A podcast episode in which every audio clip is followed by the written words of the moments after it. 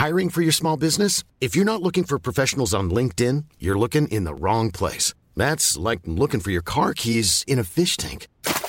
LinkedIn helps you hire professionals you can't find anywhere else, even those who aren't actively searching for a new job but might be open to the perfect role. In a given month, over 70% of LinkedIn users don't even visit other leading job sites. So start looking in the right place. With LinkedIn, you can hire professionals like a professional. Post your free job on linkedin.com slash people today.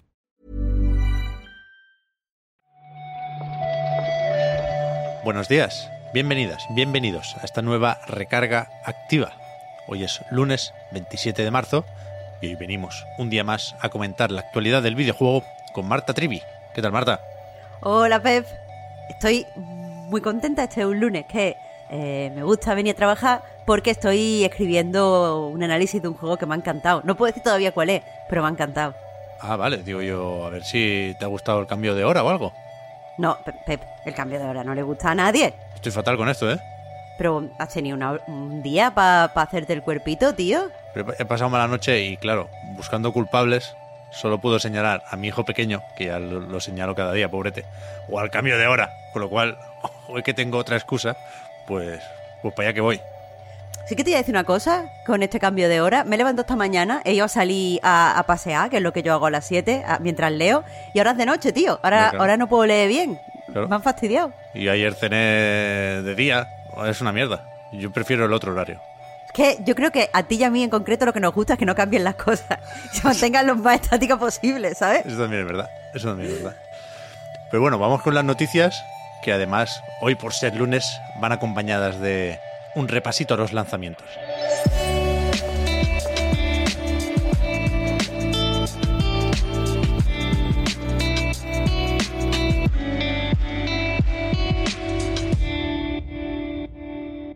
La semana pasada, además de la GDC, ya comentamos alguna cosita de lo que pasó en San Francisco, fue la, la PAX East en Boston. Y de ahí creo que no han llegado muchos titulares, pero sí hubo este fin de semana una presentación de Final Fantasy XVI. No sé si lo viste, Marta. Bueno. Es un espectáculo aquello, ¿eh? Bueno, increíble. Es difícil no, no fliparse viendo el juego, ¿eh? A mí me tiene el Yoshida, el Yoshi P, enamorado, ¿eh? Es increíble este hombre. Yo no, creo que lo juegue, pero qué gusto, qué gusto. Nos habían avisado los jugadores de Final Fantasy XIV y es verdad que, que esta Square Enix, joder, ojalá se viera o se dejara ver más a menudo. Por lo demás, yo creo que hoy toca volver a los organismos reguladores, Marta. En este caso, a la Competition and Markets Authority. Nos vamos al Reino Unido porque se dijo el viernes, sería esto, que este organismo regulador ya no considera que se produzca una reducción sustancial de la competencia en caso de que Microsoft compre Activision Blizzard en la parte que tiene que ver con Call of Duty y PlayStation. Es decir, esa era una de las preocupaciones que habían mostrado en, informes previos y ahora consideran, después de haber escuchado lo que tiene que decir Xbox, que no hay razones para que los Call of Duty dejen de estar disponibles en PlayStation. Claro, según el, comunicado que ellos han publicado, eh, recordemos que lo que tienen que vigilar es que el mercado no caiga en monopolios. Eh, dice que eh, Xbox, que Microsoft, les ha convencido de que a ellos mismos no les conviene que Call of Duty sea exclusivo. Dicen que, que Call of Duty sea exclusivo lo único que haría es que Microsoft perdiera dinero y por lo tanto no van a caer en, ese tipo de prácticas. Eh, leo literal del comunicado. Habiendo considerado todas las evidencias que nos han proporcionado, hemos llegado a la conclusión provisional de que la compra no supondría una pérdida sustancial de la competitividad en el mercado de consola. A Microsoft, el coste de bloquear Call of Duty en PlayStation le saldría más caro que cualquier ganancia que pudiera tener. ¿Mm? Me sorprende porque, que yo sepa, no ha cambiado nada en los últimos días. No sé si esto es consecuencia de el acuerdo con Nintendo para 10 años si esto sería así, aunque Jim Ryan o PlayStation no quisieran firmar el mismo acuerdo, pero, pero efectivamente el, el adelanto del próximo informe nos dice esto y nos dice también, cuidado, que todavía se está mirando lo de la nube, que es la otra gran preocupación que habían mostrado anteriormente, ¿no? Y en principio eso es lo que se va a acabar de resolver el 26 de abril, que es la fecha para ese informe final, no confundir con el de la Comisión Europea que estaba previsto para el 25 de abril y lo retrasaron al 22 de mayo. La cuestión es que, más allá de, que pueda parecer raro esto, porque yo creo que habían explicado mejor lo de la nube con eh, GeForce Now y compañía que lo de PlayStation, pero bueno, todo el mundo coincide en señalar que esto parece que allana bastante el camino, ¿no? Para la fusión o la adquisición. Los expertos lo que están señalando es que es probable que la Comisión Europea eh, pues mm, le dé mucho valor a, estas declaraciones de la CMA y probablemente les influya de cara a que ellos también den el sí. Así que parece que, Microsoft o aquellos que, quieren que esta compra se produzca están viendo la luz al final del túnel. Sí, sí, sí. Eh, había leído hace unas semanitas eh, que, que la CMA sería el organismo regulador más difícil de convencer visto lo visto, eh, yo creo que la cosa solo se puede torcer, pensando en los intereses de Phil Spencer y compañía, con la Federal Trade Commission y esa demanda que se resuelve de, otra forma, ¿no? Pero en cualquier caso, debería quedar poco para, para salir de dudas con todo esto, para cerrar esta etapa de la industria del videojuego y para ver pues dónde acaban Call of Duty, Diablo, Candy Crush y compañía. Nos vamos a quedar gustísimos, Pep cuando todo se cierre ya. Ya es, ¿eh? Hacemos una fiesta, Marta, pase lo que pase. me, da igual, me, da igual, quién compre quién, pero, pero descorchamos el champán. Sí, sí, sí, sí, sí. La otra noticia, que se ha comentado mucho este fin de semana, tiene que ver con Dark and Darker, que es uno de esos juegos que yo no tengo muy presente y sé que debería, porque es de aquellos que lo petan, sobre todo en, en Steam, ¿no? Había tenido un paso muy exitoso por el festival de demos o por uno de los últimos Steam Next Fest. Y ahora resulta que cuando faltaba poquito para salir, estaba previsto para abril, han, han retirado el juego de la plataforma de Valve después de recibir la desarrolladora un, correo de estos o un burofax de, de Sys and Desist. Es escandalosa esta desaparición, pero eh, no, es, no es sorprendente porque más que el correo que mandó eh, Nexon a, a Iron aquí lo que ha pasado es que le interpuso directamente una demanda diciendo que el, parte del contenido de este Dark and Dark proviene de uno de sus juegos cancelados. El estudio eh, que desarrolla el juego está formado por, veteranos de Nexon, así que por ahí piensan ellos que, que tienen sentido. Y mm, bueno, eso la, la, comunidad, al menos en Reddit, estaba esperando eh, que algo así pasara. Sea como sea, eh, los desarrolladores de Iron Maze han puesto un comunicado en Discord donde explican un poco la, situación y dicen que están trabajando para remediar este asunto de la mejor forma posible. Ellos creen que pueden ganar esta demanda. Ya, a mí no me queda claro, he estado viendo cómo fue lo de las filtraciones, ¿no? Hace un tiempecillo, no, no lo recordaba para nada, ¿eh? en agosto de 2021, cuando por lo visto estaban teletrabajando, pues filtraron eh, esta serie de documentos relacionados con, con, el proyecto P3, pero no me queda claro, Marta, si se canceló y por eso se fueron y se lo llevaron, o se canceló después de que se filtrara y supongo que tuviera la cosa ciertos efectos en, la, la, relación con Nexon. Pero en cualquier caso, es verdad que, que puede sorprender que se haya producido esto tan cerquita del lanzamiento, cuando el juego se ha, podido probar ya antes, vaya.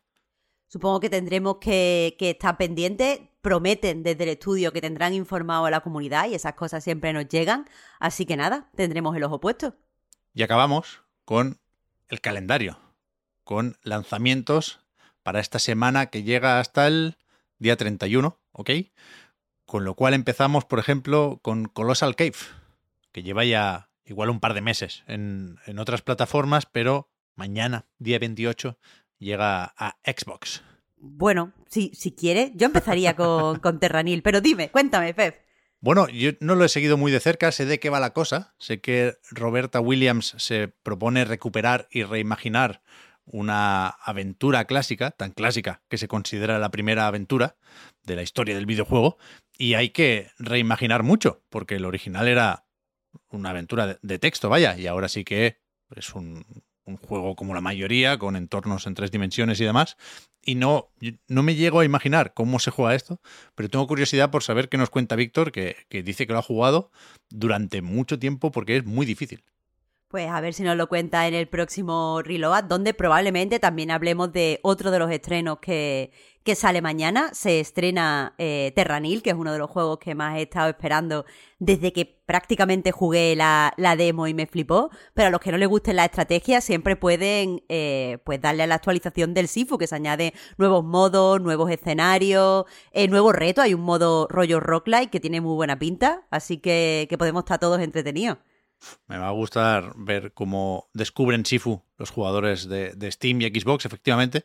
Y yo tengo ganas de volver al, de PlayStation en mi caso, con, esas arenas y a ver si, si, todavía recuerdo cómo se pegan estas hostias. además coincide un poco con, con John Wick, ¿no? Y estamos todos con. queréis pegar, queréis pegar. de pegar en entornos virtuales y sin hacer daño a nadie, faltaría más. Me gustaría también, Pep, eh, he visto que el día 30 llega a PlayStation, a Xbox, a todas las plataformas, vaya, Dredge, que es un juego que a priori parece como de pesca y gestión pesquera y tal, pero pudimos probar también la demo en el último festival de Steam y es un juego de terror muy, muy mal rollero, ¿eh? Ya, yo no me lo puedo imaginar una vez más viendo unas imágenes, ni siquiera me he puesto el tráiler, ¿eh? Pero parece así como muy low poly, como que lo tiene complicado para asustar, Marta. Uf, uf, pues tú sabes, cuando estás en mitad del océano y se hace la oscuridad, puede pasar cualquier cosa. Debajo del agua hay cosas monstruosas. A mí que se innove y se experimente con juegos de pesca me parece de las mejores noticias que podemos dar un lunes, vaya.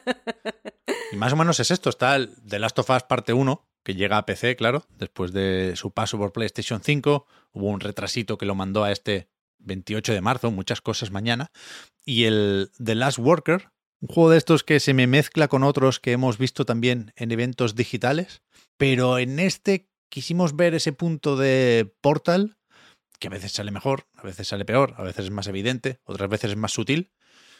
Pero yo te diría que, que con un poquito de VR, a mí me entra este. ¿eh? Si es que al final, eh, antes decíamos lo contrario, pero hemos descubierto que la VR tiene capacidad de hacer cualquier cosa un puntito mejor. Sí, sí, sí, sí. Y ya está, ya está. Vamos a ver cómo se presenta el resto de la semana y volvemos mañana con más recarga activa, ¿no? Por supuesto, siempre, siempre al pie del cañón. Muchas gracias Marta por haber comentado la jugada. Hablamos ahora. Muchas gracias a ti, Pep. Hasta mañana.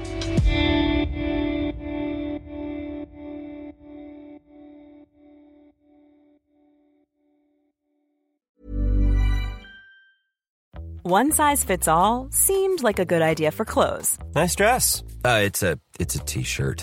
Until you tried it on. Same goes for your healthcare.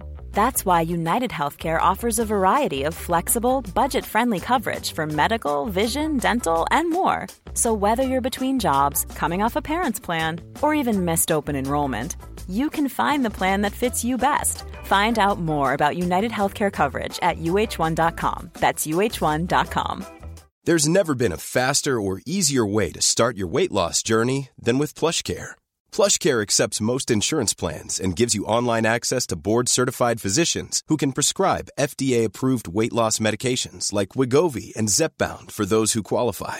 Take charge of your health and speak with a board-certified physician about a weight loss plan that's right for you. Get started today at plushcare.com slash weight loss. That's plushcare.com slash weight loss. plushcare.com slash weight loss.